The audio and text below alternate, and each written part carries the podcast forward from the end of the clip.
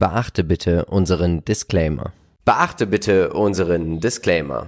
Und damit herzlich willkommen beim neuen Aktiencheck mit Marcel und Philipp von Modern Value Investing. Wir haben heute Großes vor. Marcel, über welche vier Unternehmen dürfen wir denn heute sprechen? Ja, ähm, wir wollen anfangen mit Alphen, mhm. dann äh, Solar Edge ist mit dabei, Digital Ocean und The Walt Disney Company. Und bevor wir starten, gibt es heute nochmal, oder jetzt ziehen wir den Gewinner. Ihr habt fleißig kommentiert unter unserem letzten Aktiencheck und wir haben ja gesagt, wir verlosen eine Check-Aktie und am Ende ziehen wir wieder eine neue Branche. Heute bist du dran. Oh, ich hab schon mal Welche so, wir haben Novo Nordisk die Woche gekauft. Das stimmt. Und damit du auch ja nie wieder irgendeinen Kauf, Verkauf oder irgendetwas anderes von uns verpasst, abonniere bitte diesen Kanal, aktiviere die Glocke, Gib uns auch ein Like und einen Kommentar für den YouTube-Algorithmus. Unter allen, die kommentieren, würde ich sagen, haben wir heute eins, und wir sind ja auch zu zweit, haben wir heute zwei MVI-Tassen raus. Gönn dir. Und jetzt würde ich sagen, Marcel, wir starten. Mit der Verlosung. Und wir ziehen. Wer wird die Check-Aktie gewinnen? Es ist der Jonas André. Lieber Jonas, herzlichen Glückwunsch. Schreib uns bitte auf Instagram oder eine E-Mail info at modernvalueinvesting.de. Du hast sieben Tage lang Zeit und dann gehört diese schöne Check-Aktie dir. Marcel, wir fangen jetzt an. Bevor wir kurz starten zur ja. Alpha, vielleicht noch der Hinweis. In der Abstimmung war Shopify erster. Ja. Und Shopify haben wir natürlich heute nicht mitgenommen, weil hat man erst vor wenigen Wochen. Daran hat sich nichts geändert an ja. diesen fundamentalen Daten. Also da gerne nochmal in die Folge zurückblicken. Wir stellen es natürlich mit rein in die äh, Show Notes. Und ähm, Wer die aktuellen Quartalszahlen dazu noch hören möchte und auch die Einschätzung dazu, vorgestern im Podcast, gerne mit einschalten. Dort haben wir bei den Quartalszahlen Shopify nochmal genauer beäugt. Mhm. Und ich glaube, da sind wir wieder up to date. Gut. Dann kommen wir jetzt zu einem Unternehmen, die international im Herzen der Energiewende tätig sind. Sie sind spezialisiert auf die Energielösungen der Zukunft. Wir reden über ein holländisches Unternehmen oder ein niederländisches Unternehmen. Wir reden über Alfen und was hast du uns denn für News mitgebracht? Ja, Jahreszahlen gab es insgesamt, natürlich auch die Quartalszahlen. Und äh, die Jahresergebnisse konnten sich auf jeden Fall sehen lassen. Man mhm. hat umsatzseitig 32 Prozent zugelegt. Man hat das bereinigte EBITDA äh, schön in Fahrt kommen lassen mit plus 51 Prozent. Und auch der bereinigte Nettogewinn mit plus 77 Prozent kann sich sehen lassen. Die Nachfrage nach Speicherlösungen im Energiesektor, aber auch die E-Mobilität äh, ist eben weiterhin sehr, sehr hoch. Das kommt Alfen hier zugute. Außerdem der Ausblick ja. weiter stark. 330 bis 370 Millionen Umsatz für 2022 werden erwartet und die mittelfristigen Ziele sind ebenfalls äh, ja, auf Kurs. Auch da sieht man sich gut aufgestellt. Wir sollten uns die Zahlen merken, 330 bis 370 Millionen Umsatz, um, ich sag mal, auch in den Kennzahlen, wenn wir ja nur sehen, die mhm. aktuellen Zahlen und die abgelaufenen, wo es, wo, wo die Reise hingeht. Schauen wir uns mal die Segmente an. Wir sehen 62 Prozent werden mit Smart Grid Solutions und das ist tatsächlich Netzinfrastruktur, der gesamte Netzausbau erzielt. Dann haben wir ein enormes Delta von über 100 Prozent im Bereich Electric Vehicle Charging Equipment.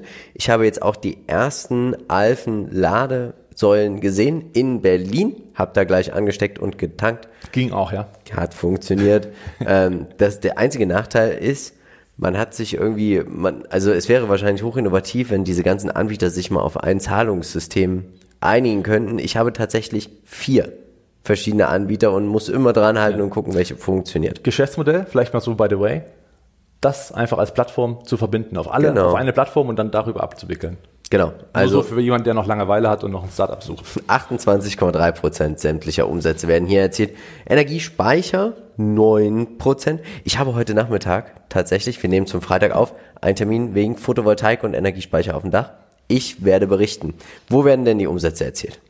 Ja, in den Niederlanden wird hauptsächlich noch das meiste gemacht. Mit 67 Prozent ja. ist es schon noch äh, recht deutlich, aber auch dort wächst man auch nach wie vor sehr, sehr stark. Ähm, ja, andere europäische Länder mit 31,5 Prozent, da ist eben auch Deutschland dabei, Rest Europa 1 Prozent und außerhalb Europas ist man tatsächlich noch nicht unterwegs. Hier konzentriert man sich natürlich erstmal auf die Kernmärkte und auf die Heimatmärkte. Macht auch Sinn. Was mir hier sehr gut gefällt, um nochmal auf die Geschäftsbereiche zu gehen, dass die Smart Grid Solutions, also die ganze Netzinfrastruktur, äh, weiterhin sehr, sehr stark steigt, also ordentlich steigt. Mit, mhm. Das ist das Hauptgeschäft. Und alles, was ich sag mal so die nächsten Wachstumssachen sind, die kommen so richtig in Fahrt erst. Also das gefällt mir hier jetzt schon mal vorweggenommen sehr gut. Schauen wir uns mal an den Trader Fox Score und aktuell Wachstumsscore 4 von 15 Punkten. Darauf würden wir aber im Moment aktuell, glaube ich, beide erstmal nichts geben. 67% Durchschnittsperformance in den letzten vier Jahren ist enorm. Sprich für sich. Spricht aber auch dafür, dass hier eine Fantasie gespielt wird. Ja. Finde ich. Also es ist kein robustes, also robustes kann es sein, aber es ist kein solides Geschäftsmodell. Es ist kein, oder ein bewährtes Geschäftsmodell, muss ich eher sagen, oder ein Unternehmen, was schon langfristig am Markt ist, was eine lange Historie hat. Also die Story hier wird, wird eine Story eine gespielt. Rolle. Genau. genau. Ja, Schauen wir uns das Fundamentale an und hier sehen wir auch einfach das Wachstum enorm. Umsätze legen zu. Die Bruttomarge legt zu. Der operative, das operative Earning, also das EBIT, es ist positiv. 17 Millionen Euro ist echt nicht viel. Brutto operative Marge liegt auch zu. Earnings per Share steigt äh, die Anzahl der Aktien, starke Verwässerung, mehr als verdoppelt in kurz, kurzer Zeit. Der Cashflow legt zu, der Free Cashflow legt zu und das Working Capital steigt natürlich auch. Working Capital aktuell höher als das EBIT.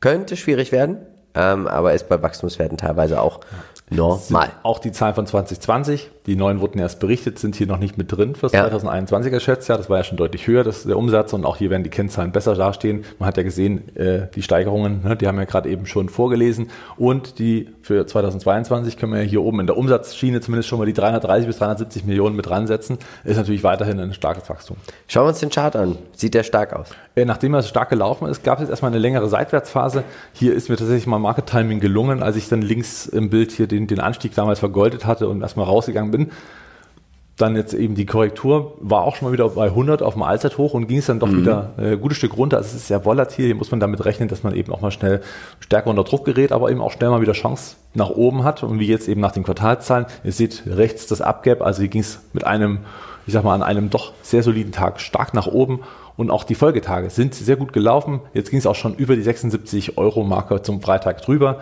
Äh, der Alarm hatte schon ausgelöst. Das ähm, ist schon wirklich beachtlich und könnte so nach und nach den Aufwärtstrend, der langfristig intakt ist, keine Frage, ein bisschen eingelahmt ist, auch wieder aufnehmen. Schauen wir uns den TAM an. Wie groß ist der Markt für erneuerbare Energien? Wahrscheinlich genauso groß wie der aktuelle Energiemarkt. Vermutlich wird es da auch eine Verschiebung geben. Also es ist ein gigantischer Markt. Der Stromverbrauch soll zulegen die nächsten Jahre. Wir brauchen grüne Energie. Wir brauchen Energiemanagement. Energiemanagement, Effizienz. Und natürlich auch, wie gesagt, die Ladeinfrastruktur für ja. die ähm, Fahrzeuge. Ist, ja, wenn man überlegt, die Ziele sollen eingehalten werden, dass man gewisse ja. E-Auto-Anzahl äh, in den Verkehr bringt, oder ja, genau, dann muss es natürlich auch möglich sein, die zu laden. Und also wird, wird, die Nachfrage weiter hoch. Es wird definitiv spannend. Schauen wir uns die Peer Group an. Wen hast du uns mitgebracht? Äh, ja, ein bisschen bunt habe ich mitgebracht und zwar Blink Charging aus den USA, die im Prinzip zumindest nur Ladeinfrastruktur machen, meines Wissens nach, sind also da auch sehr gut gelaufen, sind aber dann eben auch sehr deut oder deutlich stärker spekulativ ja. als Alphen, weil Alphen, wie gesagt, ich sag mal, auch ein Hauptgeschäftsmodell hat, was ich sag mal gut läuft und sehr, sehr solide läuft. Ja. Robust hattest du vorhin gesagt, das ist vor allen Dingen für die erste Sparte zu sehen. Bei Blink Charging ist es halt äh, ja, ein One-Trick-Pony, sicherlich trotzdem erfolgreich, sehr gut gelaufen. ENBW, die sind ja mittlerweile sehr stark am Ausbau von äh, E-Ladesäulen. Haben auch meines Erachtens nach die beste App und auch die beste okay. Lade, Ladekarte. Ist auch mal schön, das zu hören, dass eine gute App aus Deutschland kommt. Freut mich natürlich. Ganz gut Europa. gelaufen, muss man auch sagen. Ja. Ne? Mit 274 Prozent kann man jetzt auch nicht meckern. Denkt man gar nicht. Und äh, na klar, äh, ich sag mal, wenn es ums Charging geht, ist Tesla jetzt auch dabei. Ne? Also muss man ja auch äh, mit erwähnen. Da natürlich ein, ich sag mal, ein bisschen anderes Geschäftsmodell. Also es ist nicht alles gleich. Deswegen hier die Differenzierung, je nachdem, wie weit man hier in die Spezialität reingehen möchte. Ein Branchen-ETF dazu habe ich jetzt erstmal nicht gefunden, wo zumindest Alphen mit dabei ist. Oder eben Allen, wie ich mich hier verschrieben habe. ja, kann schon mal was. Nee, steht Alphen. Nee, und bei keinem Branchen-ETF mit allen. Ach so, na dann machen wir schnell weiter. Wir haben hier ein Wachstumsunternehmen, das haben wir auch gerade schon gesehen an der Skalierung. Wir haben ein diversifiziertes Geschäftsmodell, das genau, ist schon mal gut. Sie sind etabliert, stark. Smart Grid, also sie haben da schon auch starke ja, Kontakte, Risiken. Äh, Risiken, ja, Konkurrenz tendenziell. Ähm, auch da, äh, ja. sorry für den Rechtschreibfehler. Ähm, politischer Spielball ist es trotzdem, weil man natürlich den Energiesektor hat, ähm, der dann irgendwo auch, ähm, ich sag mal, durchaus immer wieder ein Grund sein könnte für weniger Zuschuss für Ladesäulen. Ja. Also ihr wisst selber, das kann natürlich immer mal ein bisschen hin und her gehen. Trotzdem ist ja der Tenor allgemein, das Investment Case, äh, so gelaufen, dass man vielleicht ähm, ja, nach wie vor davon ausgeht, dass dann auch die Chancen, dass die E-Mobilität steigt, dass die Netzinfrastruktur ähm, besser und besser werden muss, um eben, ich ja. sag mal, das Energiemanagement hinzubekommen. Schwäche ist mir ehrlich gesagt nicht so richtig eine eingefallen, also, also für den Sektor, muss man sagen. Na klar, es ist eine Spekulation. Ich glaube, die Schwäche ist, dass sie in Europa sind. Ja, das, äh, der ja. Green Deal, ja, in allen Ehren, aber Politik, jedes Land hat anders, jedes Land die auch die verschiedenen Netze sind anders. Ja, also re regula äh, regulatorisch freundliches äh, Umfeld. Genau. hm. okay. Zinsangst. 1,39 Prozent zahlt man auf das Fremdkapital von knapp 50 Prozent EBIT. 8,33 Prozent. Völlig in Ordnung. Man investiert, man baut aus, Working Capital legt zu, muss man dann natürlich auch. Discounted Cashflow haben wir jetzt nicht genommen, weil dieses Geschäft auch sehr kapitalintensiv ist. Wichtig. Ja. Analysten gehen davon aus, drei Stück an der Zahl, die Umsätze sollen zulegen, Gewinn je Aktie soll auch jetzt nach oben schön skalieren, die Nettomarge 10%. Ich bin gespannt, wo die Nettomarge hingehen wird, wie groß, wie viel Cash dieses Geschäftsmodell tatsächlich generieren kann. Ich glaube, viel Fantasie nach oben ist da aktuell tatsächlich nicht drin. Liegt daran, dass natürlich die Netze reguliert sind und natürlich auch Ladeinfrastruktur. Tatsächlich hat man es auch oft, dass Säulen leider einfach tot dastehen. Warum tot? Weil Menschen mit einem Verbrennerauto es total witzig finden, sich dahin zu stellen. Was passiert dann? Kannst du nicht laden und dann verdienen auch solche Unternehmen wie Alfen, ENBW, die verdienen dann kein Geld. Ja, das, das ist einfach wirklich, also da macht jemand, greift ein Geschäftsmodell damit an. Ja, das äh, ist äh, in der Tat Und dann so, gibt's ja. ja, wird das Auto auch nicht abgeschleppt. Dann gibt's ja nur Falschparken. Also wenn du, ja. wenn du Geld sparen willst in der Stadt, anstatt in ein teures Parkhaus zu fahren, stellst du dich auf eine E-Ladesäule. Gut, dann weiß ich, was ich nachher mache, wenn ich in die Stadt fahren muss. Aber vielleicht nochmal zu den Umsätzen hier ja. ähm, von den Analysten. Hier sind wir am unteren Ende der selbstgegebenen Prognose für 2022. Mhm. Man hat gesagt von 330 bis 370 mit 335 ist die Chance, dies zu schlagen, doch recht gut, was natürlich wiederum positiv für die Entwicklung des Kurses ist. Schauen wir uns an. Also ich bin der Meinung, es ist eine Spekulation darauf, dass das Geschäft sich so weiterentwickelt. Der Bedarf ist da, das Potenzial ist riesig. Punkt. Für mich ja, High Growth. Absolut. Auch das Unternehmen wächst gut. Es ist Cashflow positiv.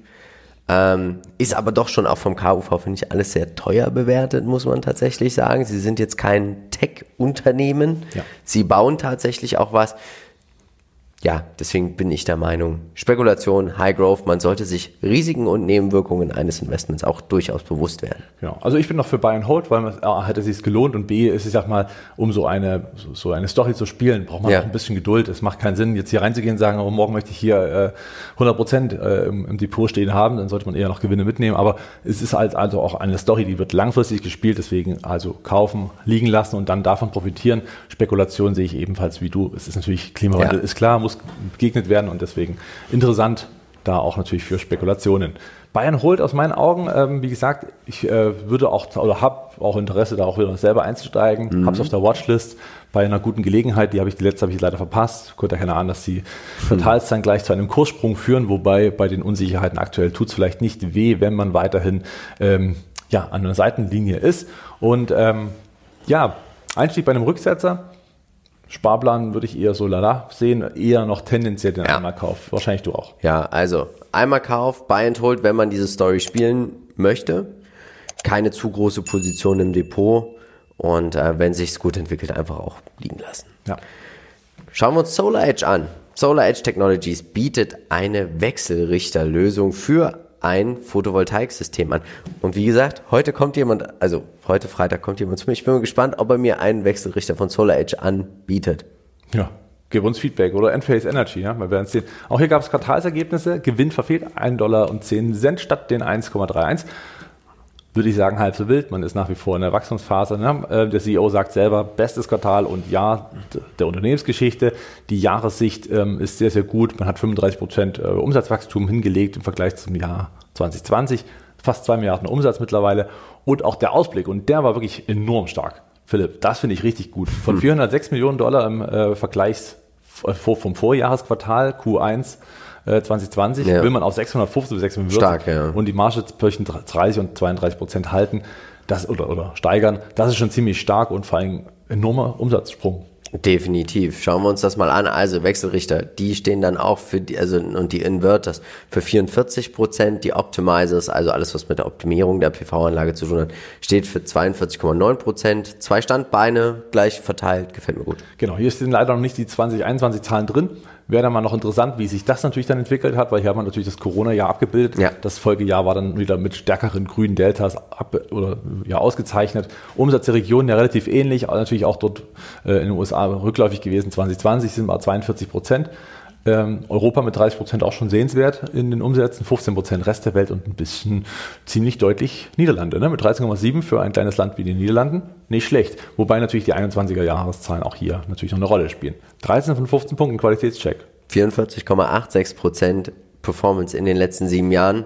Spricht von hoher Qualität, starkem Wachstum, einer schönen, interessanten Story, die hier gespielt wird.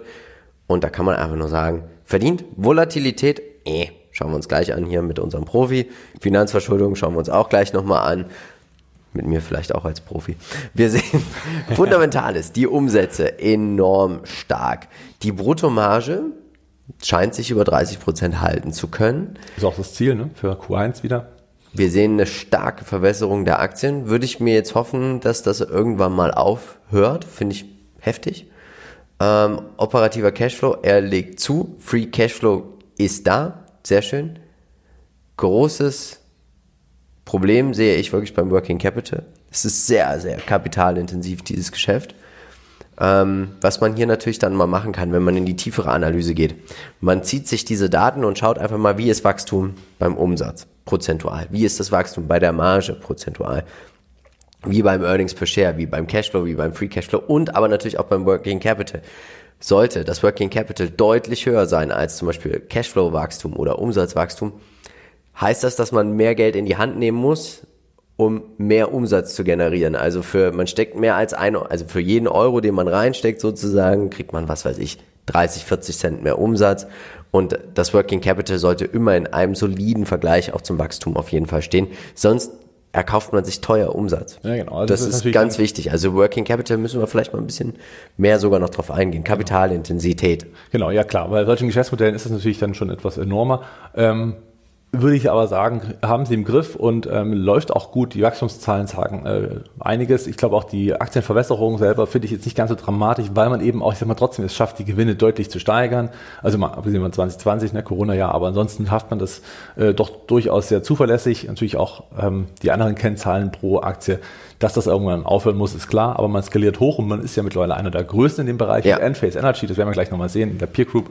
Und ähm, ja, im Chart sehen wir auch ein großes Hin und Her, wenn man überlegt, dass hier, ähm, also diese Grüne Box übrigens, die habe ich jetzt bloß verlängert vom Chartcheck von vor einigen Monaten. Also da haben wir Solar Edge ja immer wieder mal im Blick gehabt. Speicherst du das immer alles? Ja, ich speichere diese, diesen Chart, den kann man direkt so speichern. Immer wenn Ach, ich diese Aktie wieder öffne, dann kann man ah. genau, also, also unbezahlte Werbung für Trader Fox kann man alles kostenfrei machen. Ähm, in dem grünen Bereich hätte ich quasi immer wieder diesen Kaufsekt, äh, Kaufbereich gesehen und man hat gesehen, dass es dann auch einfach nochmal runtergegangen ist. Dort hätte man genau bei der 200 Dollar, die hat gehalten. Und jetzt dann eben rechts im Bild wieder die genau 200 Dollar. Kein Zufall, da kommen mehr Käufer als Verkäufer in den Markt. Dementsprechend dreht der Kurs an dieser Stelle. Dann kamen jetzt die guten Quartalszahlen, das hat natürlich nochmal ein bisschen gut geholfen. 250 ist die nächste Unterstützung. Vielleicht fällt die Aktie im Rahmen des Gesamtmarktes, der ein bisschen schwächer weiterhin äh, nochmal auf diesen Punkt.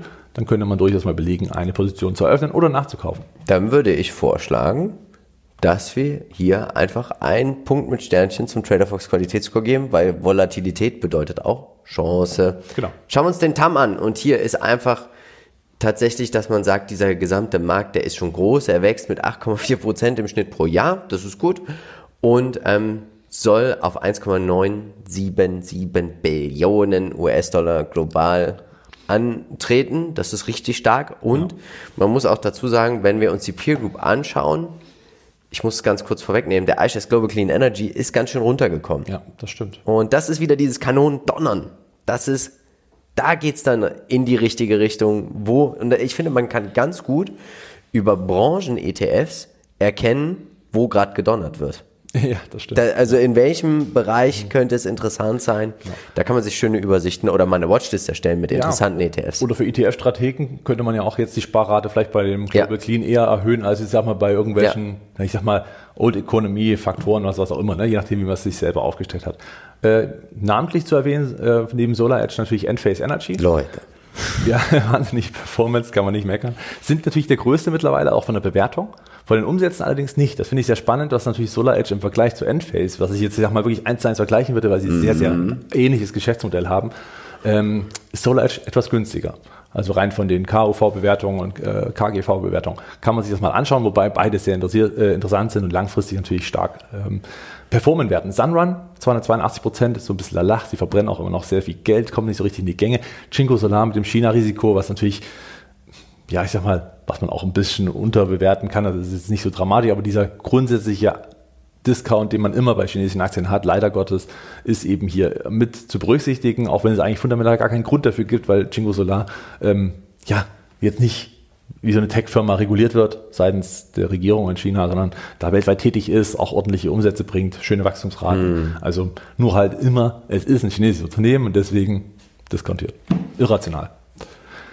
Ich so. persönlich finde, wir haben ja doch schon ein reiferes Unternehmen, weil ich sehe nicht so dieses Gewinnwachstum, wie du es siehst. Also vom EBIT her und auch vom Umsatz, ich würde mir, also mir macht das Working Capital ja Angst. Das ist so stark angestiegen. Ja, ich glaube, da müsste man jetzt nochmal in die 2021er angucken, weil das steht nicht da, ob das dann auch gestiegen ist. Genau, also, also das wäre jetzt nochmal. Ich glaube, und das äh, wird damit zusammenhängen, dass das Working Capital deswegen gestiegen ist, weil man mit der Corona-Krise natürlich einiges äh, rangen musste. Also von Lieferketten bis hin natürlich zu mhm. äh, anderen Geschichten. Man hat gesehen, dass da auch die Umsätze tendenziell rund, runtergegangen sind, was natürlich diese ja. Zahl wieder äh, erhöht, rein prozentual. Und ich glaube, dass man das in 2021, das wäre jetzt ein Blick, dafür ist es leider ein bisschen zu früh, ähm, könnte man nochmal reinschauen. Also man sollte sich die Bilanz auf jeden Von Fall nochmal 2021 anschauen. vor allen Dingen anschauen, weil das ist ja viel vergleichbarer als das 20er und 20er Jahr, was natürlich durch Corona einen Sondereffekt ja. hatte. Würde ich also nicht allzu hoch setzen. Deswegen für mich weiterhin ein Wachstumsunternehmen, absolut. KGV, finde ich, spielt hier noch keine große Rolle. Das KUV ist mit unter sieben durchaus schon fast schon günstig für die Wachstumsraten, äh, gerade im Umsatzsegment und die Margenentwicklung ist weiterhin gut und positiv, zumindest soll sie auch so sein, laut Prognose Q1. Äh, ich bin gespannt, wie sich das entwickeln wird. Genau, sie sind mit Marktführer. Ja. Das ist eine klare Stärke. Sie haben eine Komplettlösung wie auch Enphase Energy und werden da gemeinsam mit Enphase Energy den Markt weiterhin so erobern. Positiv eben, dass sie auch, ich sag mal, wirtschaftlich, ich sag mal, auch um die Runden kommen und jetzt nicht wie eine SMR Solar hier permanent äh, am Rudern ist.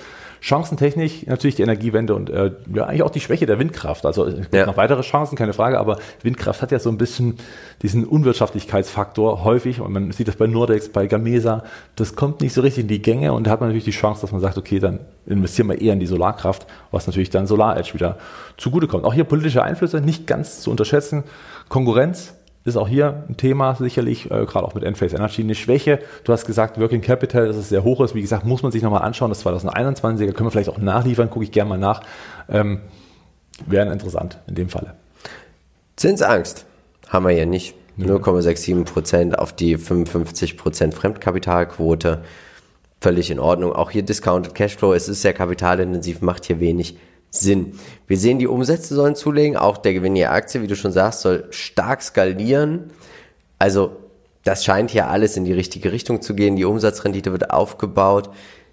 Ich hoffe für Sie, dass Sie es schaffen, die Nettomarge noch ein bisschen stärker zu steigen, zu steigern, weil 10, 15 Prozent finde ich doch ein bisschen zu wenig. Ähm, aber wie gesagt, es geht hier alles in die richtige Richtung. Wer überzeugt ist? Meines meiner Meinung nach kann Buy and Hold betreiben, sollte sich auf jeden Fall die Wachstumsraten mit dem Working Capital nochmal anschauen. Und natürlich ist es trotzdem eine Spekulation darauf, dass sie sich doch durchsetzen. Der Markt ist riesig, er wird immer größer, er wächst mit 8%. Das bringt natürlich auch einige Spieler noch auf den Markt, die wir wahrscheinlich heute noch gar nicht kennen. Ja, sicherlich. Ne? Also wo ein großer Kuchen zu verteilen ist, dort äh, wird man bestimmt auch immer wieder jemand finden, der dann noch ein bisschen disruptiver arbeiten möchte. Aber wie gesagt, der, ich glaube, der Markt ist groß genug, um mehrere Player groß zu machen und das ist äh, absolut nachvollziehbar. Deswegen, ich bin bei dir. Ich würde noch High Growth das Kreuz setzen, weil sie einfach nach wie vor stark wachsen und das werden die auch nach Corona noch stärker denn je zeigen. Für mich ist es aktuell kein Kauf. Ich würde das noch mit dem Working Capital klären wollen. Trotzdem kann ich jeden verstehen, der sagt, ich bin überzeugt. Buy and hold. Ja, ich bin bei Enphase Energy sowieso investiert würde Solar Edge tatsächlich ergänzend gern dazu nehmen, einfach um beide mitzunehmen. Mhm. Bayern Hole kann ich verstehen, Einstieg in etwa jetzt, beziehungsweise bei den 250 Dollar, beziehungsweise wenn es nochmal runtergeht auf die 200, dann ist die 200 sehr zuverlässig, ja. haben wir gesehen, wäre auch eine Möglichkeit, dann aber per Einmalkauf. Richtig. Aktienpodcast. Wir haben leider über die Ukraine und natürlich über den russischen Konflikt gesprochen, was wir einfach in solchen Situationen machen würden. Ob wir jetzt alles verkaufen würden. Und jetzt machen wir schon direkt weiter. Digital Ocean habe ich vorher noch nie gehört. Uh, Kannst das, das du Neues uns erleuchten? Ja, also es sind natürlich auch hier ähm, ja, Cloud Computing Bereich als Plattform tätig. Cloud Computing, also wirklich nichts anderes als Cloud und Infrastruktur, das ist im Prinzip äh, die Daten, das Datenmanagement auf die Cloud zu bringen für vor allen Dingen eben kleine Unternehmen und mittelständische Unternehmen, was ich sehr spannend finde, dass man sich hier so ein bisschen mhm. auf die, äh, ja, auf diesen Bereich fokussiert und nicht so auf die großen.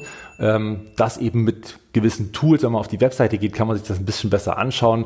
Äh, Entwickler, Startups, also hier hat man auch Forschende mit dabei, die äh, das Thema oder diese, diese Dienstleistung am Ende nutzen. Ähm, ja ja, sämtliche kleinere Unternehmen sind da also Kunde.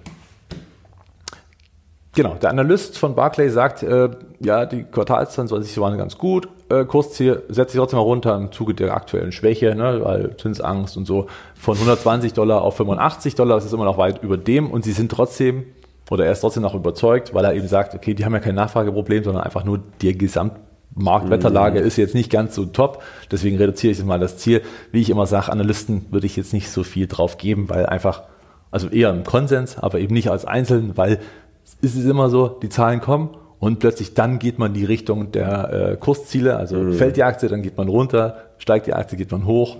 Es ist am Ende nichts anderes, als was wir machen und was jeder Einzelne zu Hause macht. Aber auf uns müsst ihr viel geben. Deswegen ja, diesen Kanal abonnieren. 100% der Umsätze werden mit Cloud Infrastructure erwirtschaftet.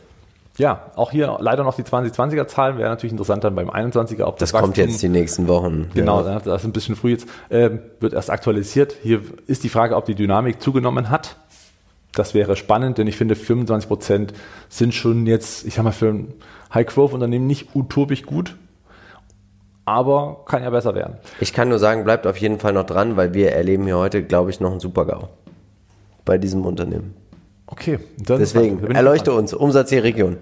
United States, ähm, 31% der Umsätze, 30% Europa, 22% ja. äh, Asien und der Rest, ja, insgesamt 17%. Überall sind die Deltas sehr gut, also man sieht, dass weltweit zumindest diese Lösung, äh, die sie anbieten, die Plattform auch ankommt, dass sie offensichtlich Probleme löst, das ist schon ziemlich gut, spricht für sich und wird sich wahrscheinlich dann auch, ich sag mal, in den nächsten Jahren weiter positiv entwickeln, wenn der Supergau nicht eintritt. 52 Prozent in den letzten zwölf Monaten. Völlig in Ordnung. Ja. Richtig, äh, sehr gut, muss ja, man tatsächlich sagen. Mit dem Rücksetzer. Ne? Wir haben gesehen, der ja. war schon deutlich höher. Und äh, ja, fundamentale Daten. Ne? Von 203 Millionen Comment auf mhm. jetzt äh, fast 400 ist natürlich erstmal eine gute Entwicklung. Ich finde die Bruttomarge zu schlecht. für ein, Software? für ein Softwareunternehmen? Ja, es gibt, also es gibt höhere Margen ne, im Software-Business. Wir sind negativ das bitte mal nicht vergessen, also vom Earnings per Share, auch vom EBIT, vom EBITDA, vom operativen Einkommen. Das Working Capital ist deutlich höher als der Verlust, auch wichtig. Ja, Free Cashflow negativ und der operative Cashflow deckt nicht das Working Capital. Nochmal, alles nochmal im Hinterstübchen behalten. Ja. Chart? Wow. Ja, interessant, aber die Aktie ist ja einfach, also ist ja noch nicht so lange an der Börse, ja. Dann ging es halt enorm nach oben. Klar, die ganzen digitalen ja. Unternehmen sind stark gestiegen, sind sogar äh, an sich länger gestiegen als die meisten, ging auf über 120 Dollar und dann kam auch schon an einem Tag eine extreme Rücksetzer und das hat dann so den Abwärtstrend eingeläutet. Let's go. Die allgemeine Tech-Schwäche, wir haben es gesehen. Jetzt hat man erstmal die Tiefs ähm, vom Sommer letzten Jahres erreicht wieder. Ist zwar immer noch, ich sag mal, insgesamt von Anfang an bis jetzt äh, recht gut, aber wir sehen, dass der Trend nach unten erstmal kurz durchbrochen wurde und jetzt ist aber auch der kurzfristige Aufwärtstrend rechts im mhm. Bild zu sehen, gebrochen nach unten aufgrund des schwachen ähm, Donnerstagshandels. Also die Luft ist erstmal wieder frei Richtung 50 Dollar. Hier könnte es äh, auch sein, dass wir weiter auf diese Richtung rote Linie gehen. Hier wird es dann eben spannend, ob wir eine Bodenbildung sehen an der roten Linie. Das ist aber erst dann erreicht, wenn man genau diese rote Linie trifft und dann wieder nach oben geht und nicht diese durchbricht. Sollte die durchbrechen, würde ich mir erstmal wieder Gedanken machen. Der Tam. Schwer zu sagen, ne? Große, mittelst also mittelständische Unternehmen, kleine Mittelständ kleine Unternehmer, ist ein, ein Riesenmarkt. Das ist ein Riesenmarkt. Das ist ein, ein, ein, ein das- unfassbar großer Markt. Ja. Man hört zwar wenig davon, aber es ist ein gigantischer Markt weltweit. Allein schon Deutschland ist ja da riesig. Ja. Den hast du uns mitgebracht. Ja, schwer, so eine richtige Peer Group zu finden, weil ich sag mal, die Software selber ist natürlich sehr, sehr spezialisiert, natürlich auf die Kundenkreise, deswegen ganz grob und vielleicht auch mit gewissen größeren Unterschieden trotzdem noch NR-Plan, die ungefähr in diese Richtung mit zu kategorisieren sind. Klar, Cloud Computing selber als Oberbegriff, da kann man recht viele mitbringen, ähm, auch viele bekannte, da ist auch eine Cloudflare und Co. dabei, aber das passt natürlich jetzt nicht ganz zu Digital Ocean. NR-Plan mit 94 Prozent jetzt äh, auch jetzt nicht ganz schlecht gelaufen, AppFolio besser. Ja. Äh, ist aber eher im Immobilienbereich schon wieder tätig, äh, AppFolio, also auch das nicht hundertprozentig vergleichbar, deswegen Peer Group in Anführungsstrichen. Ich finde, es ist ein super spannendes Unternehmen. Wir haben ja auch ein Wachstumsunternehmen. ja. Schauen wir uns die SWOT-Analyse an. Also Stärke, ganz klar die Nische, kleine mittelständische Unternehmen, dass die Probleme Wir haben ja gelöst werden. Paychecks auch im Depot, ein Dauerläufer. Genau, richtig. Ne? Und dahin könnte man sich ja entwickeln, wenn man äh, irgendwann den Punkt erreicht hat. Also man hat auch eine klare Zielgruppe, was mir sehr gut gefällt, dass man jetzt nicht sagt, wir sind für alle da, sondern ganz klar sagt, wir äh, definieren die Zielgruppe so und können das auch umsetzen, was man ja auch sieht, dass die Wachstumsraten zumindest da sind. Eine Schwäche ist aber wiederum das schwere Klientel. Und was meine ich damit? Die Diese. Zielgruppe, kleine und mittelständische Unternehmen sind auch jetzt nicht so, ich sag mal, im Wandel der Digitalisierung nicht so vorbrechend, wie es vielleicht große sind. Also es ist natürlich schwerer, hier jetzt mit dem digitalen Ansatz reinzukommen, wenn vielleicht alteingesessene CEOs, die sagen, ja, das hat schon seit 50 Jahren funktioniert. Ja, der Einzelunternehmer, Vater und Sohn und der. Ja, ja, genau. Und da wird es dann schon schwi- schwierig, ob man dann die Kunden da auch begeistern kann mit etwas, was für die vielleicht gar nicht greifbar sind, weil sie die digitalen Vorteile gar nicht erkennen. Das ist nicht pauschal gemeint, aber es gibt eine große Tendenz dahin. Wir wissen alle, unsere mittelständischen Unternehmen, kleine äh, Unternehmen sind auch mit einer schweren Nachfolge betrachtet. Ja. Auch da sieht man also noch relativ hohes Alter in den Management-Ebenen, die natürlich wiederum nicht so schnell und nicht so agil agieren, wie es vielleicht mal vor 10, 15, 20 Jahren waren. Chance Digitalisierung selber, auch natürlich den Drang zur Cloud, das macht natürlich alles Sinn, ist natürlich auch eine große Chance. Die Risiken selber ist die Konkurrenz auch hier natürlich. Zinserhöhung und das wirst du uns gleich näher bringen. Und hier sehen wir mein Super-GAU. Wir haben ein EBIT von minus 44 Prozent. Und wir haben eine Verschuldung, die ist höher als die Bilanzsumme. Ja. Schwierig. Schwierig. Also vielleicht hat man hier auch sich über dem Maße verschuldet, was man eigentlich kann, um hier jetzt stärker zu wachsen, zu investieren. Ich finde das Unternehmen hochgradig spannend, weil ich diesen Markt, auch Intuit ist da drin, Ja. Paychecks, also in diesem kleinen und mittelständischen Unternehmen, da stürzen sich die meisten nicht drauf. Hier ist, glaube ich, sehr, sehr viel Research nötig. Und man muss auch bereit sein, hier ordentlich Volatilität einzustecken. Aber aktuell, auf dem, wie ich mich bisher damit beschäftigt habe, ich finde es super spannend. Also ich werde mir es auch wirklich mich mal abends mal in Ruhe mal einlesen, vielleicht nochmal in den Geschäftsbericht.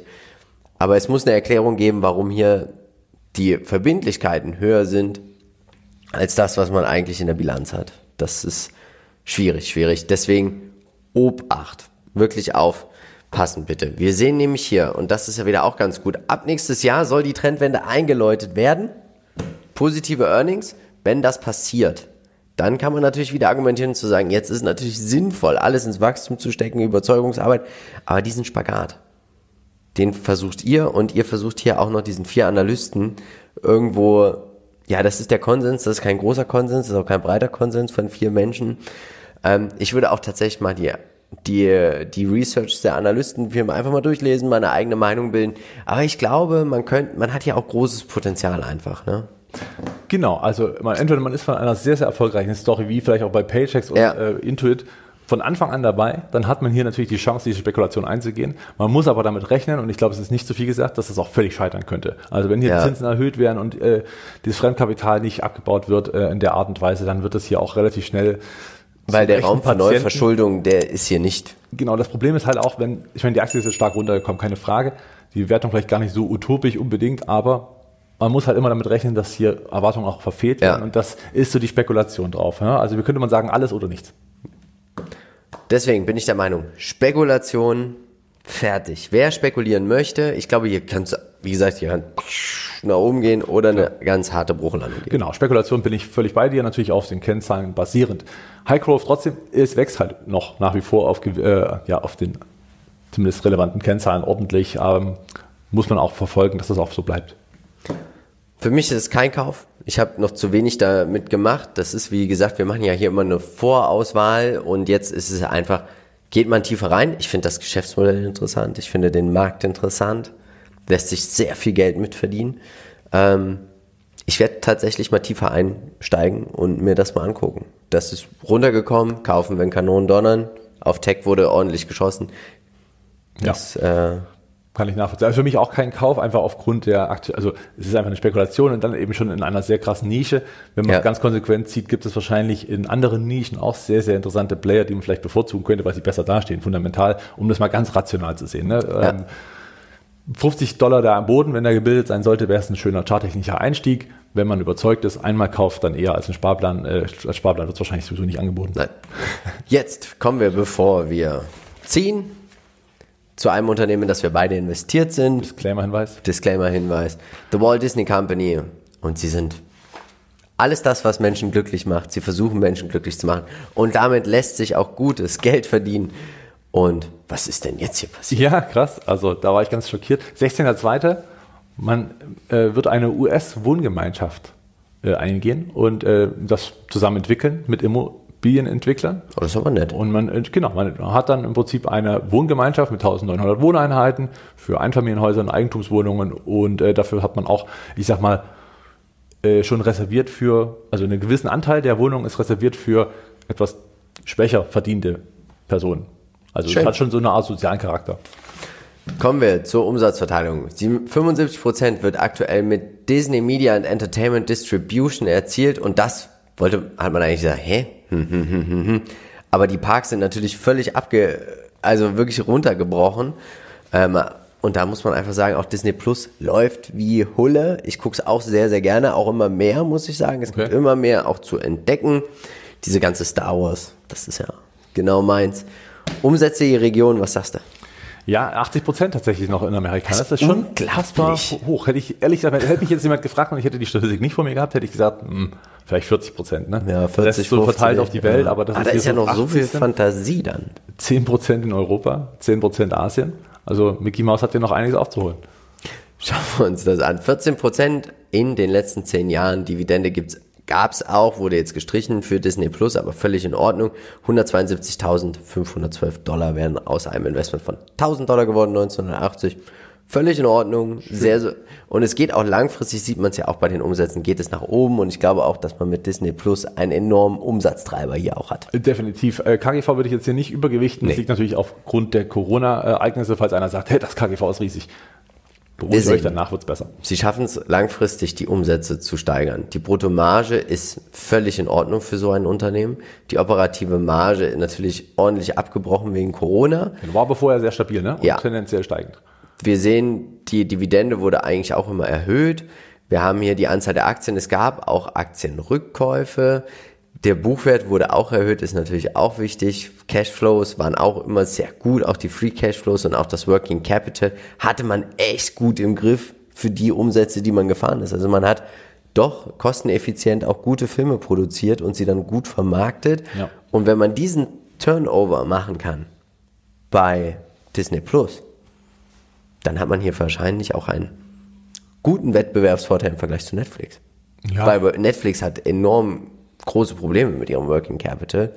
Und das scheint Disney hier richtig gut im Griff zu haben, weil sie natürlich auch verschiedene profitable Standbeine haben. Ja, das stimmt. Also das ist das, der Riesenvorteil und natürlich auch, ähm, ja, ich sag mal, schon vorher ertragsreiche und ja. nur auf Corona natürlich unter, unter die Räder gekommen, aber der Rest läuft ja nach wie vor und wird auch wieder laufen. Sobald Disney Plus ist ja dann auch eine skalierbare Geschichte, die natürlich dann auch schnell mal richtig tragend wird. Ja, ähm, Allzeithoch haben wir gesehen vor wenigen Monaten noch. Jetzt ging es natürlich auch ein bisschen abwärts. Äh, von den 200 ist man abgeprallt auf äh, am Ende doch kurz vor der 130 Dollar oder knapp an die 130 Dollar. Der Aufwärtstrend langfristig ist weiterhin intakt. Trotz Corona und trotz all der ähm, Probleme. Disney Plus hat dir natürlich super mitgeholfen, dass man das Ganze digitalisiert ja. hat. Kam auch zur rechten Zeit eigentlich, dass man schon, ich sag mal, auch die Chance nutzen konnte, diesen Corona-Sondereffekt mitzunehmen. Dass natürlich dann hier viele auf Disney Plus umgesprungen sind. Und sie waren natürlich auch erfolgreich im letzten Quartal mit sehr vielen neuen Abonnements. Sehr schön. Schauen wir uns den TAM an. Der CEO Bob Chapek sagt, 1,1 Billionen Dollar ist der Markt groß. Hoffen wir, dass sie alles kriegen, was es gibt. Was hast du uns als Peer Group mitgebracht. Ja, also gar nicht so einfach, so eine Peer Group, weil am Ende des Tages gibt es keinen zweiten Konzern wie Walt Disney. Das Ja. kann man vielleicht schon mal so festhalten. Netflix im Bereich des Streamings, ja, klar, ist natürlich auch ein bisschen besser gelaufen, wenn auch gleich die Aktie auch zurückgekommen ist. Aber wie gesagt, die Produkte sind in meinen Augen nicht vergleichbar. Niemand, ka- also entscheidet sich letzten Endes, wenn er die Inhalte kennt, Ja. für, also gegen Netflix und für Disney Plus oder andersrum. Es sind zwei verschiedene Sparten, die sie bedienen, deswegen sehe ich hier keinen äh, echten Konkurrenzkampf. Amazon relativ ähnlich, wobei hier natürlich auch eine ganz andere Geschichte noch mit da rundherum gespielt ist, ist ja ganz klar.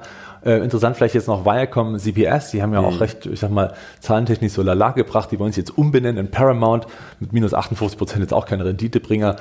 Hm. Also Peer Group, so lala. Bei den iShares äh, S&P 500 Communication Sektor sind sie mit 8,42 Prozent vertreten. Walt Disney 56 Prozent in drei Jahren ist auch in Ordnung, wie ich finde. Definitiv. Also es läuft. Wir haben ein reifes Unternehmen. Klar, sie versuchen immer mehr und mehr zu wachsen in verschiedenen Sparten, aber andere Sparten sind auch einfach hier Gewinnbringer. Skaleneffekte, Burggräben sind vorhanden. So ein Disneyland baust du nicht einfach als Vor allem, weil Wettbewerber. auch nicht einfach mal so die Figuren dazu bekommst, Ja. um die Leute jetzt in, in diesen Hype Geschichte. reinzuziehen, Ne? Also so eine Mickey Mouse hat natürlich eine ganz andere Ausstrahlungskraft, als jetzt, wenn ich jetzt irgendwas Neues erfinde, was irgendwie süß und äh, hübsch sein soll. Jetzt hier unser Bulle. Zum Beispiel unser Bulle, ne? also ich würde lieber die Mickey Maus knuddeln. Ehrlich? Ja, bin ich ehrlich. Ja. Ähm, Stärken. Man hat natürlich diese Marken, ne? also wie gesagt, Mickey Mouse, äh, Star Wars, äh, äh, eigentlich rundum breit aufgestellt. Der Kundenkreis ist natürlich riesig, weil von Kleinkind über Familien bis hin zum Man wächst mit diesen Produkten auf. ja, und aber man, man lebt auch dahin. Also ich meine, Ja. Man geht auch in den Tod mit den Produkten tendenziell. Also Ja. man hat letztendlich, also selbst als Rentner ja nach wie vor mit seinen Enkeln zum Beispiel damit zu tun. Ja. Also es ist ja nicht so, dass man dann äh, aus der Disney-Welt raus ist. Das ist ja Quatsch. Man guckt trotzdem noch die Filme mit seinen Enkeln Ja. oder wie auch immer. Ne? Das ist ja alles äh, da. Und jeder sagt immer wieder, oh, war das schön. Genau, und niemand sagt was dagegen. Ja? Äh, Schwäche vielleicht noch, Oh, warte. du warst ein bisschen voreilig hier. Äh, anfällig auf Pandemie, wir haben es gesehen, ist natürlich eine Schwäche. Ne? Das muss man einfach so sagen. Sollte hoffentlich nicht so schnell wiederkommen. Chancen ist natürlich der Streaming-Bereich und äh, neue Inhalte, ähm, die durchaus eine Rolle spielen. Die muss man natürlich auch nutzen, dass man da wieder guten Content macht. Nicht, dass man sich versaut, was man schön aufgebaut hat. Risiken vielleicht hier noch äh, zu erwähnen, auch wenn nicht da steht, ähm, eine neue Variante von Covid. Könnte Ich natürlich glaube, hier auch ja. ein sehr großes Risiko sein. Ne? Also alleine die Pandemie ist ja noch nicht durch, unbedingt. Also sobald jetzt vielleicht eine aggressivere Variante wieder kommt, stehen wir wieder relativ unwissend. Ja, ich glaube aber wirklich, ihr unfairer Wettbewerbsvorteil ist hier tatsächlich, dass sie einfach breit diversifiziert sind. Und wenn hier alles läuft, dann ist hier eine Cashflow-Maschine, eine Maschinerie, die dann auch das Potenzial hat, Netflix obsolet zu machen. Das äh, sehe ich tatsächlich. so. obsolet zu machen. Dass Was sie du? wirklich se- sehr, sehr viel von Netflix gewinnen. Ich glaube wirklich, sie werden größer werden als Netflix von im Ja, Bezug aber- auf Disney Plus. Ja, das kann ja sein, aber die werden doch keinen Kunden von Netflix wegnehmen. Nee, aber sie werden sich. Ich glaube, wenn du, wenn du anfängst mit diesem Ganzen, wenn du erwachsen wirst und überlegst dir, welchen Streamingdienst hole ich mir jetzt, da glaube ich, dass sich unsere Generation am Anfang eher für Netflix entscheidet als für Disney Plus. Und der Rest kommt zusätzlich. Da- Ja, da- aber ich da glaube, das erste- für Netflix Nee, aber das- sagen, ich mache jetzt Disney Plus. Ich glaube, das Macht erste keiner. wird Disney Plus sein, was die Leute sich holen. Und dann erst Netflix und Amazon. Amazon kommt drauf Prime an, haben sie wenn, ja wenn du dazu. Familie hast, sicherlich. Ne? Also klar, wenn du es fürs Kind mitmachst. Genau, das sagst du aber jetzt. Das ist ja, aber ich glaube, sie werden in diesem Bereich auch noch uns als Generation, die noch keine Kinder hat, also du meinst, einzusprechen. der Streamingdienst wird insgesamt mehr Leute ansprechen, vielleicht Ja. größer einfach, aber Genau. er wird nichts von Netflix wegnehmen. Nee, also das ist, nicht. glaube ich, Ja. äh, relativ zweifelsfrei. So, aber ja, na klar, du Ja. hast einen, vielleicht einen größeren Kundenkreis, weil du eben von Geburt an Genau. bis zum Tod letzten Der Endes, ist größer Äh, du hast einfach einen viel größeren Markt als vielleicht Netflix. Äh, wo man ja, ich sag mal, auch erstmal die Inhalte checken Ja. muss. Bei Disney weiß man, ah, hier gibt's was von Disney halt. Ne? Also, Genau. Oder Star Wars oder wie auch immer. Ne? Das ist ja klar. Ja, da bin ich bei dir. Also, sie werden am Ende wahrscheinlich bei Disney Plus mehr Subscribers haben, also Ja. mehr Abonnements, als äh, Netflix das wahrscheinlich haben wird. Ja, bin ich bei dir. Zinsangst. 1,31 Prozent. Aktuell sind es 48,77 Prozent vom EBIT. Da sieht man aber auch mal jetzt dieses, was das bedeutet. Ne? Das ist, EBIT geht runter aufgrund der Pandemie. Dann sind die Zinsaufwendungen auf einmal sehr, sehr hoch. Im relativen Vergleich, ja. Im Wird relativen dann wieder Vergleich. besser, wenn die Kennzahlen wieder besser dastehen. Und das Genau. sind sie ja jetzt schon für 21, muss man ja sagen. Schauen wir uns das mal an. Also Umsätze sollen jetzt wieder deutlich zulegen. Dann sehen wir auch hier das EBIT. Pff, Es springt hoch. Earnings per Share legt zu, Dividenden soll es dann auch wieder geben. Kann ich mir sogar tatsächlich auch vorstellen, dass die wieder anfangen werden, eine Dividende. Fand ich aber eine kluge, strategisch gute Entscheidung während der Pandemie, auch im Zuge von Disney Plus, das hier einfach mal auszusetzen. Ja, und es, es, tendenziell, es war keine Riesendividende, also es schadet ja. erstmal auch keinem im Dividendendepot. Und ich glaube, schön hier zu sehen, wie schnell man das Projekt Disney Plus so ja. umgesetzt hat und auch, also Gut skaliert. manchmal denkt man ja so, ah, das, das dauert jetzt wieder Jahre, bis das aufgefahren ja. ist, aber das ging eigentlich relativ flink und jetzt kann man davon auch recht schnell mal äh, profitieren davon. Ich bin der Meinung, Buy and Hold, Spekulation darauf, dass Disney Plus hier noch weiterhin stark wachsen wird und Dividendenwachstumsinvestoren sollten sie wieder anfangen, Dividenden zu bezahlen. Ja, also große Spekulation sehe ich nicht, weil einfach schon die Erfolge da sind und äh, aber klar, ne, muss auch da lukrativ bleiben und interessant bleiben. Aber ich glaube, hier ist man als Beinhold-Investor und Dividendenwachstum, wenn es denn wieder eine gibt, sollte man vielleicht noch vorher erwähnen. Wenn man überzeugt ist, Buy and Hold. Ich glaube, es ist eine Aktie, die eignet sich für einen Sparplan, aber auch für einen Einmalkauf. Ja, klar. Bin ich bei dir. Ich würde aber äh, vielleicht warten, bis dieser kurzfristige äh, Abwärtstrend gebrochen ist. Dann könnte man vielleicht überlegen, den einzusteigen. Ansonsten könnte man es vielleicht schaffen, einfach ein bisschen tiefer noch einzukommen. So, Wer darf es als nächstes sein? Kommen in unsere Facebook-Gruppe, folgt uns auf Instagram, da werden wir euch jetzt befragen. Die Abstimmung erfolgt dann auf oder in der Facebook-Gruppe. Und jetzt, Marcel, bevor wir ziehen, gibt es wieder 10.000 Euro. Und dann fangen wir doch jetzt erstmal an mit Alphen 6,01, äh, nicht 6,01, 601. Das ich bin schon ganz aufgeregt hier. Ne? 601 Prozent. Jeder, wir beide 500 Euro, kleine Position. Solar Edge 500, 1000. Ich würde, wie gesagt, spekulativ hier rein, hatte vorhin auch keinen Kauf. Digital Ocean, 0 Euro mit Sternchen. Hier ist noch ein bisschen Arbeit notwendig. Und Walt Disney Company, jeder ein Tausender, macht 7,5 und 8.000 Euro. Insgesamt 10.000 Euro. Ja, und interessante Mischung heute dabei gewesen, ne? finde ich. Aktiencheck ja. hat hier auf jeden Fall tolle Unternehmen mit, mit dabei. Also danke fürs Reinvoten. Auf Facebook gibt es dann wieder die nächste Abstimmung. Wikifolio, kein Kauf, kein Verkauf. Und jetzt kommen wir zu unserem Ziehen. Aufgeregt. Bist also, du aufgeregt? Ähm, was hat man zuletzt? Hat man Bildung, deswegen ja die Check-Aktie. Und mal ja. sehen, was jetzt äh, da ist. Hast du einen Wunsch? Soll ich dir was Schönes ziehen? Du musst ja wünschen. Oh. Mm. Ja, ach so, ja, wichtig. Die Analyse von Peter, die Check-Analyse, findet ihr natürlich in den Show Notes. Gibt es jetzt auch als PDF zum Runterladen. Zum Lesen, wo man ja. eben kein Internet hat. Im Flugzeug. Ja, oder in Deutschland halt, ne? Oder in Deutschland. Gibt's ja viele Zug. Im Zug ähm, genau. Ja, was würdest du denn gerne? Ach, ich weiß nicht. Ähm, Wollen wir es ein bisschen spannender machen? Ich bin total. Du ziehst jetzt drei. Nee. Nein? Nee, ich ziehe es eine. Ich will eine und das soll die sein. Oh, das vergilbt hier schon, ja, weil wir das mhm. hier Weil wir jahrelang brauchen, bis wir so, vorgefüllt haben. Liebe Community. Welche Aktie wird es aus welcher Branche? Und das werden wir dann sehen. Ich nehme das hier, ja. oh, oh, jetzt sind wir gespannt. Also, liebe Community, es ist etwas, was Marcel und ich.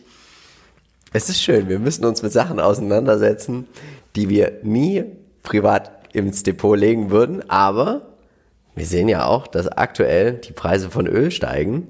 Oh nein. Wir haben Rohstoffe. Oh. Gazprom wird's nicht. Nur hier schon mal vorab der Hinweis. Ja. Schreibt uns eure Vorschläge für Rohstoff, für ein Rohstoff. Rohstoffunternehmen. Ja, ich möchte keine Lithium-Spekulation haben. Bitte. ich, ich kann es nicht mehr hören. Es tut mir leid. Es tut mir einfach leid. Es wird interessant. Wenn die Aktie erschwinglich ist, gibt's die natürlich auch wieder für euch zu gewinnen. Wird Gut. spannend. Wir sind äh, ja, wir sind sprachlos. ein bisschen sprachlos. Wir werden uns Gedanken machen. Schreibt, wir brauchen euch. Schreibt uns bitte in die Kommentare coole, tolle Rohstoffunternehmen. Muss nicht unbedingt alles spekulatives Lithium sein oder irgendwelche Graphen. Und dann bleibt mir eigentlich nur eins zu sagen. Gibt es morgen einen Chartcheck von dir? Wahrscheinlich. Gut. Schönes Restwochenende und tut uns bitte einen Gefallen und bleibt dabei bei Modern Value Investing. Ciao. Ciao.